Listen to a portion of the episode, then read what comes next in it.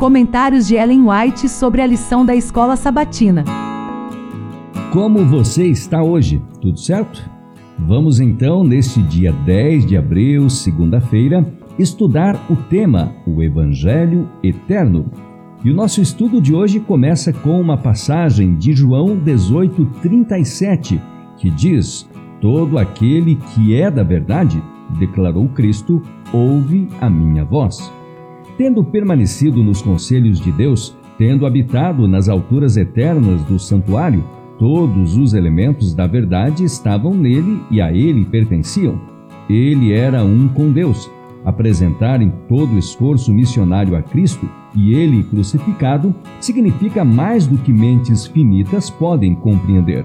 Ele foi traspassado por causa das nossas transgressões e esmagado por causa das nossas iniquidades. O castigo que nos traz a paz estava sobre ele, e pelas suas feridas fomos sarados. Isaías 53, verso 5.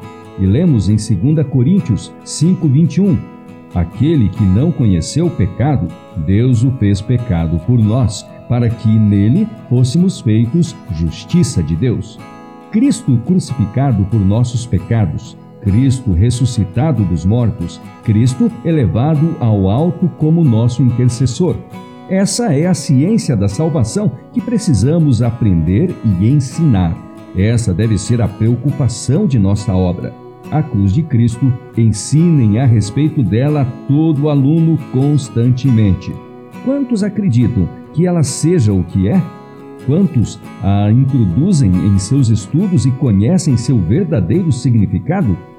Por acaso poderia existir em nosso mundo um cristão sem a cruz de Cristo? Mantenham, pois, a cruz erguida como fundamento da verdadeira educação. Abundante graça foi provida para que o crente possa se manter livre do pecado pois todo o céu, com seus recursos ilimitados, foi posto à nossa disposição. Devemos nos servir da fonte da salvação. Cristo é o fim da lei, para justiça a todo aquele que crê. Romanos 10:4.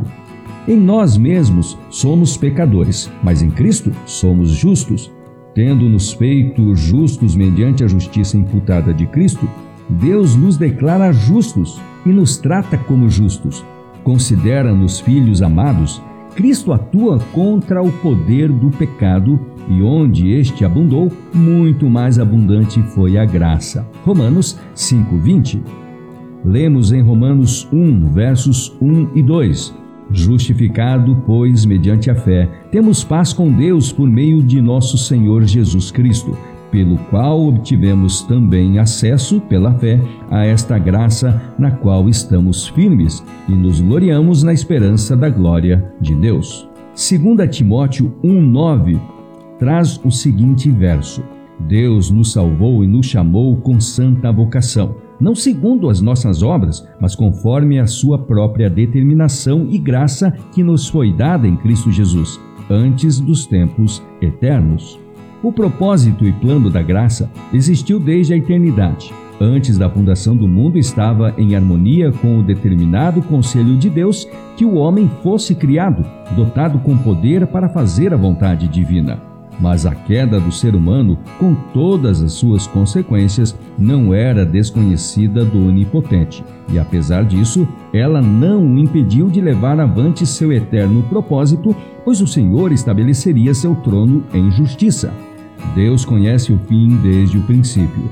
Portanto, a redenção não foi um recurso posterior, mas um eterno propósito a ser posto em funcionamento para a bênção não apenas desse átomo de mundo, mas para o bem de todos os mundos que Deus havia criado.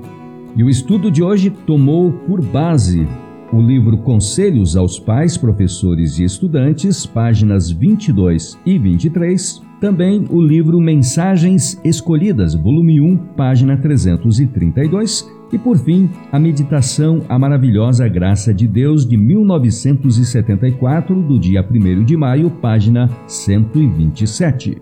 Amanhã, terça-feira, estudaremos juntos o tema Uma História de Graça. Até amanhã.